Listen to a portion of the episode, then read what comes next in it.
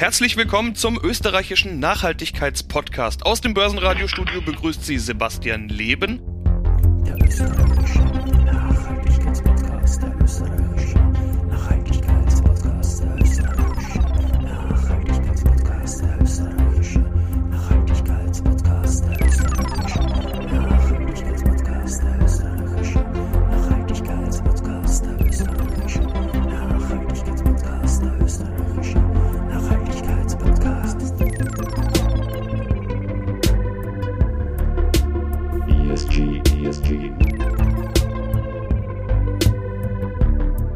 Der österreichische Nachhaltigkeitspodcast ist ein Gemeinschaftspodcast. Die Gründungsmitglieder sind Palfinger, VEG, Immofinanz, Kostat, Swiss Life Select Österreich und Erste Asset Management. Der Nachhaltigkeitspodcast ist auf Börsenradio.at und den gängigen Podcast-Plattformen zu finden, überall, wo es Podcasts gibt. Mittlerweile sind weitere Partner für den Gemeinschaftspodcast dazugekommen. Geisberg Consulting, WEB Windenergie, ÖKB, Hypo Oberösterreich, PwC Österreich, die RCB und Wienerberger. Und mit Wienerberger wollen wir heute auch sprechen. Ich begrüße CEO Heimo Scheuch. Hallo. Guten Morgen.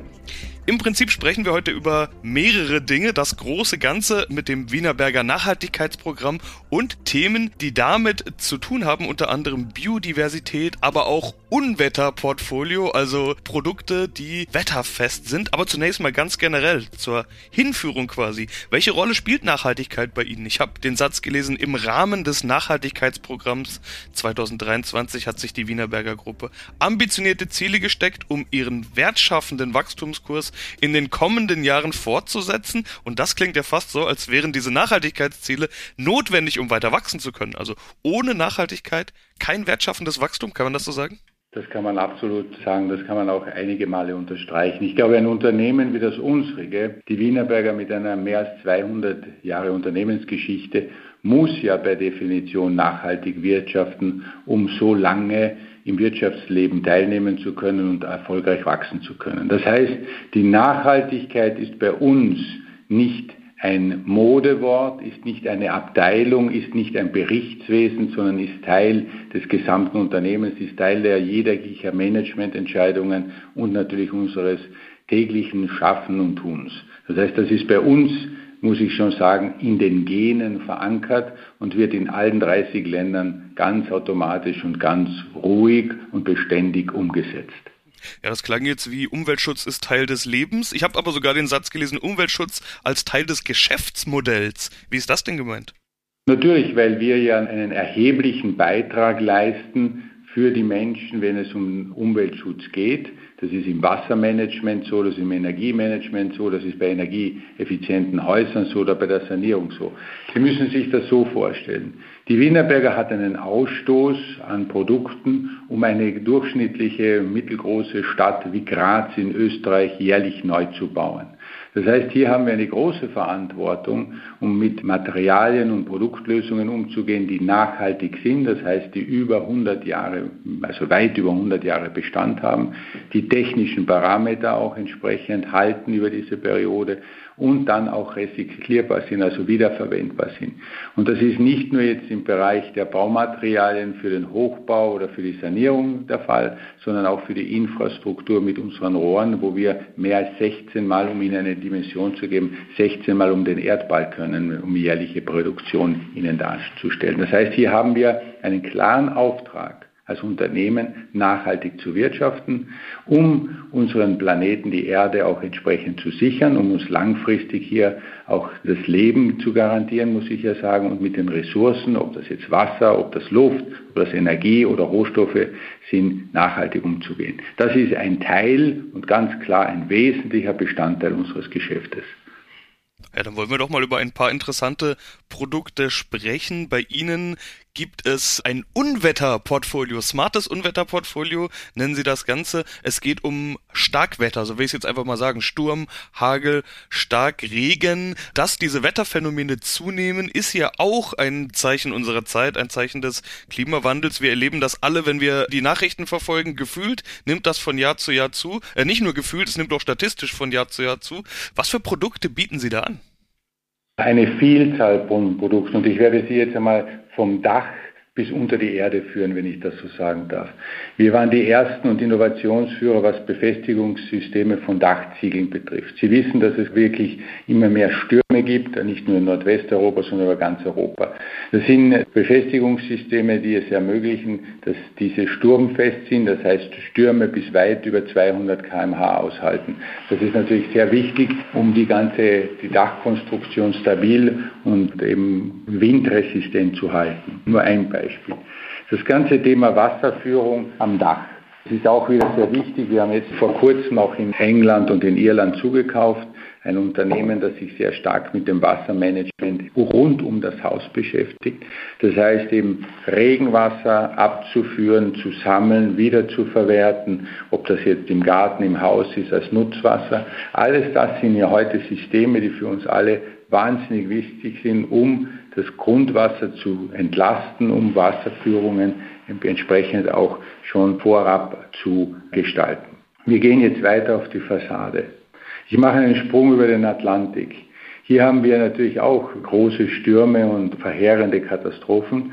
Die Bauweise in Nordamerika ist eine Bauweise, die sehr stark geprägt ist, in vielen Bundesstaaten noch mit, wenn ich das so sagen, mit Kunststofffassaden, die diesen Stürmen nicht standhalten, die sehr stark beschädigt werden oder überhaupt gerissen werden. Wir haben jetzt ein System entwickelt für Fassadengestaltung mit Ziegeln, also Leichtziegeln, die man hier schnell installieren kann in der Renovierung und somit auch das Gebäude wiederum regen- und sturmfest machen kann.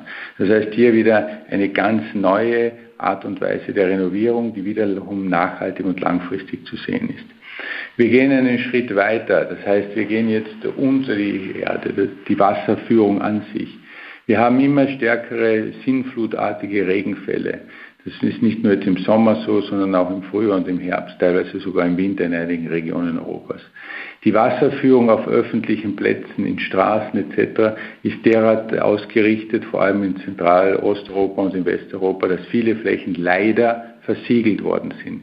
Das heißt, wir stellen hier Lösungen den Gemeinden vor, ob das jetzt Kommunen in den Niederlanden sind, in Deutschland, aber auch in Ost- und Zentraleuropa, die Flächen zu befestigen mit entweder Ziegelsteinen, das heißt mit Pflaster, ob das jetzt aus Keramik ist oder aus Beton, beides haben wir im Programm, um hier die Plätze nicht nur schön zu gestalten und nachhaltig für die Bevölkerung, sondern auch das Einsickern von Wasser zu ermöglichen in den Grund und dann unterirdisch das zu sammeln in sogenannten Stormboxen. Das, ist ein System, das wir entwickelt haben, das heißt Renio. Somit kann das Wasser dort zusammengeführt werden, auch gesäubert werden. Das heißt, hier werden Sedimente abgeführt und dann in die öffentlichen Kanalnetze eingespeist werden. Das Ganze hat den Vorteil, dass es nicht alles in einmal eintritt und Überschwemmungen verursacht, sondern eben zwischengelagert wird und dann schon gesäubert in einem besseren Zustand weitergeführt wird. Wir haben zusätzlich natürlich jetzt Softwaresysteme entwickelt, die auch dem öffentlichen Abwassersystemen helfen, um die Menge, die Zusammensetzung des Abwassers entsprechend schon zu kontrollieren mit sogenannten Sensoren in den Rohren, um dann natürlich in die einzelnen Abwassersysteme und, und Abwasseraufbereitungsanlagen die richtigen Einstellungen vorzunehmen und auch diese zu managen, was die Menge und die Qualität des Abwassers betrifft.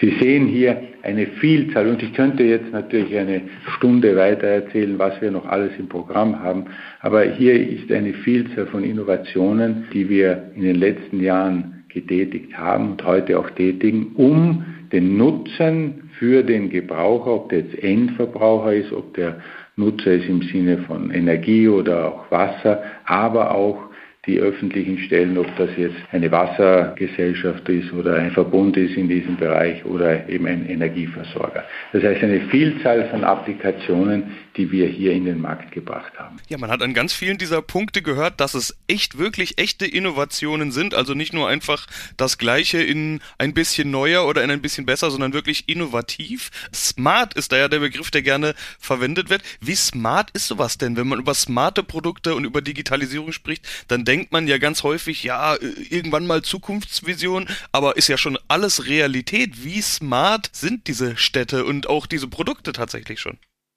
Ich mute mich vielleicht in meinem deutschen Sprachgebrauch jetzt nicht zu modern an, um das Wort smart zu verwenden, sondern ich würde sagen, die stiften Nutzen und machen es den Betreiber oder den Nutzer einfacher, sie zu bedienen. Um das geht es nämlich. Bei vielen smarten Lösungen wissen wir ja beide, dass sie oft länger dauern, als wir es gewohnt sind. Ich gebe Ihnen ein Beispiel. Sie bestellen sich sehr smart einen Kaffee. Ja, es dauert dann länger, als Sie in die Bar gehen und den Kaffee holen und dann wieder weggehen. Wir bestellen oft Sachen oder machen Bankgeschäfte smart und das dauert mal, mal viel länger, als es ursprünglich war. Das heißt, heute ist es wichtig, in der Bauzulieferindustrie, in der wir uns aufhalten. Das heißt, wir bringen ja Lösungen für Teilbereiche, diese so einfach als möglich zu gestalten, damit sie auch verarbeitet werden können, leicht. Sie müssen auch verstehen, wir haben das Problem von mangelnden Arbeitskräften, nicht nur qualifizierten, sondern überhaupt. Das heißt, Sie müssen heute Lösungen haben, die entsprechend nutzerfreundlich sind im Bereich des Verarbeitens, aber auch dann des Nutzens. Und heute viele Lösungen werden Ihnen als smart verkauft, sehr teuer, und da spreche ich vor allem über die Gebäudetechnik. Und bei uns ist es eher ein Ziel, das Haus zu enttechnisieren, wenn ich das so, diesen Begriff gebrauchen darf jetzt in diesem Zusammenhang, um es einfacher zu machen für den Nutzer, für den Mieter und auch kostengünstiger. Ein großer Teil Europas erlebt jetzt derzeit eine enorme Steigerung der Energiekosten.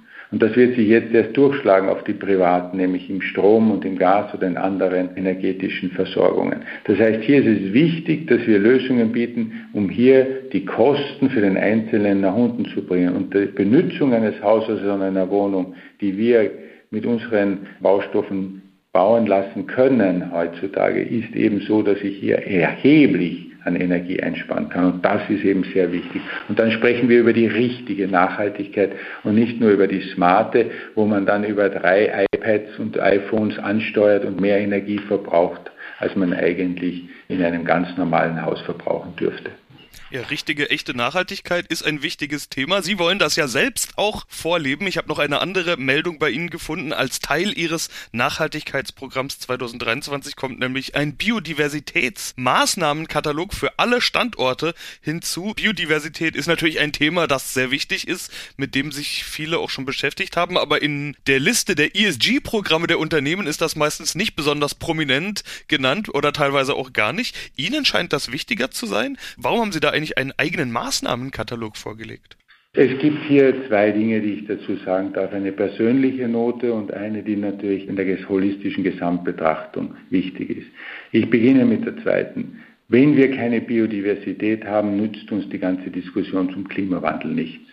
Wir brauchen gewisse Bereiche im Leben und ich verweise zum Beispiel auf eine ganz eine spezifische Tierart. Die Biene brauchen wir, um in der Landwirtschaft, in der Forstwirtschaft im allgemeinen Leben zu überleben weil die bestäubt nämlich Blumen und anderes. Und wenn wir die nicht haben, haben wir ein großes Problem. Und das gilt für viele Insekten. Das gilt natürlich auch für Pflanzen. Und hier die Verantwortung zu übernehmen, zu sagen, wir tun nicht nur etwas für die Nachhaltigkeit. Und dieser Tage wird das leider, und das ist mein großes Leidwesen, das ich mit mir trage, reduziert auf den Klimaschutz, weil das nicht der richtige ist. Nachhaltigkeit ist viel mehr. Hier gilt es, eine bessere Welt zu hinterlassen für unsere Generationen, die nach uns kommen, als wir sie vorgefunden haben. Und das kann nur dann erfolgen, wenn wir sehr stark auf die Biodiversität schauen. Sie müssen sich einmal vor Augen führen, wie viel allein in Österreich und in Deutschland an Spezies pro Jahr aussterben, weil wir nichts tun dafür. Und das geht nicht. Und jetzt kommt die persönliche Note. Ich hatte das Glück, das betone ich auch, das Glück, am Land, in den Bergen, in Kärnten, in Österreich aufzuwachsen. Dort ist die Biodiversität noch heute intakt. Aber man sieht auch hier die Einflüsse und man sieht hier auch ein Artensterben. Das sehe ich sogar in meinem Umfeld und da gilt es dagegen zu arbeiten. Und da sehen wir, sehe ich mich persönlich, aber auch meine lieben 18.000 Kolleginnen und Kollegen an Verantwortung, etwas zu tun. Und das können wir nur dann tun, wenn wir auf jeden Standort etwas dazu beitragen. Und es ist schön zu sehen, und ich muss Ihnen sagen, ich bin begeistert. Wir haben vor mehr als einem Jahr diese Initiative intern gestartet, was da jetzt schon an Themen vorangeht. Da gibt es einen Biodiversitätsplan in der Tat pro Standort, da gibt es Vorschläge, da gibt es Arbeitsgruppen, da gibt's, die tauschen sich aus in WhatsApp-Gruppen, was man da alles machen kann. Und da, ob das jetzt von Bäume pflanzen, Hecken pflanzen bis zum Insektenhaus, alles Mögliche und für Amphibien. Das heißt, hier ist eine Vielzahl von Aktivitäten, die derzeit gesetzt werden und ich kann nur jeden aus der Industrie, aber auch aus Privat- und der Dienstleistung ermutigen, das zu tun, weil mit wenig Investition Gewaltiges zu schaffen ist. Und das Spannende haben Sie auch gerade schon gesagt, nämlich, dass die Mitarbeiter alle mit einbezogen werden. Äh, das Bewusstsein, der Stellenwert von intakter Biodiversität soll geschärft werden. Es gibt eigene Biodiversitätsbotschafter unter den Mitarbeitern und die Mitarbeiter, die werden so richtig in die Pflicht genommen, so will ich es mal sagen. Wer entscheidet denn im Endeffekt, was passiert? Ich hatte gesehen, dass jede Niederlassung individuell konfigurierbar das maximale Potenzial ausschöpfen soll. So ist das exakte Zitat. Ich muss Ihnen sagen, also der Führungsstil eines Unternehmens kann natürlich vielerorts sein und da gibt es viele Bücher und Gelehrte auf der ganzen Welt. Wir haben vom autoritären Führungsstil bis zum partizipativen. Ich glaube sehr stark, dass man die Kolleginnen und Kollegen einbinden kann und die Eigenverantwortung und natürlich auch, dass man, wenn man Positives sieht, dann freut einen das. Wenn man zur Arbeit fährt in der Früh, ob das ein Werk ist oder ein anderer Standort, ein Vertriebsstandort, und wenn er dort reinfährt und es blüht und es ist nett und es ist eine grüne Fassade oder es ist etwas, was sich hier tut, dann ist doch jeder stolz aufs Unternehmen und stolz, dass wir was Positives tun und um das geht es. Es geht auch darum, niemanden zu zwingen, jetzt ein anderes Auto zu nehmen oder was die Logistik betrifft, hier sich zu verbessern. Aber ich glaube, jeder macht dann einen kleinen Schritt und das ist das Wichtigste. Ich glaube, wichtig ist heute, wenn man die ganze Gesamthafte betrachtet, die Nachhaltigkeit und natürlich auch den Klimaschutz. Jeder von uns kann etwas dazu beitragen. Wenn wir beginnen, das zu tun, dann können wir Gewaltiges erreichen. Ja, das ist vielleicht auch schon eine schöne Abschlussfrage. Wenn Sie sagen, wir können Gewaltiges erreichen, diese Maßnahmen, die wir jetzt besprochen haben, auf der einen Seite die Produktpalette, die zur Nachhaltigkeit beiträgt, auf der anderen Seite die Maßnahmen, die es bei Ihnen selbst gibt, das sind ja kleine Schritte auf einem Weg, einen großen Schritt zu gehen. Was erhoffen Sie sich denn von diesen Schritten? Ansteckungseffekte an andere Unternehmen? Sie haben vorhin schon äh, sich quasi auch schon an alle anderen gerichtet und gesagt, Mensch, wenn jeder das tun würde, was erhoffen Sie sich davon?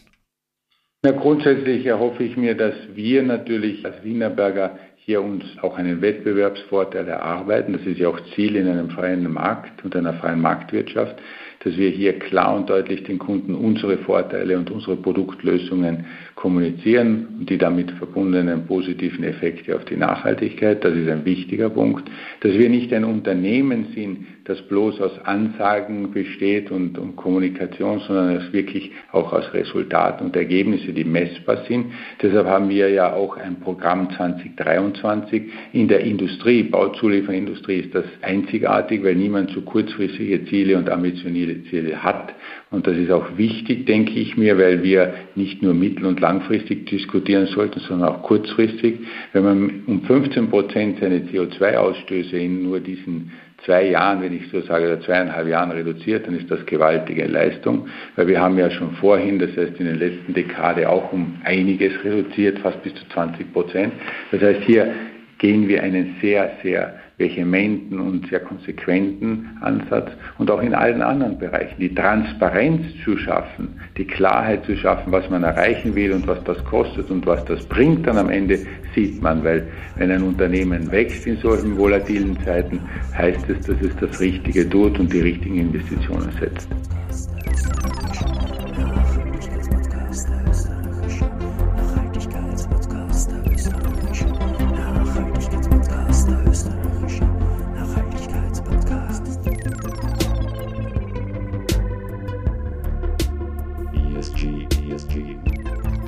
Das war der österreichische Nachhaltigkeitspodcast, ein Gemeinschaftspodcast. Die Gründungsmitglieder sind Palfinger, VIG, Immofinanz, Kostat, Swiss Life Select Österreich und Erste Asset Management. Der Nachhaltigkeitspodcast ist auf börsenradio.at und den üblichen Podcast-Plattformen zu hören. Die weiteren Partner sind Geisberg Consulting, WEB Windenergie, ÖKB, Hypo Oberösterreich, PwC Österreich, die RCB und Wiener Berger. Das war das Wienerberger Thema zum smarten Unwetterportfolio, den Produkten bei Wetterextremen und Biodiversität. Und ich kann verraten, das wird auch nicht das letzte Nachhaltigkeitsthema sein, was wir in diesem Format miteinander besprechen werden. Ich sage Herr Scheuch soweit erstmal vielen Dank. Vielen Dank für das Gespräch.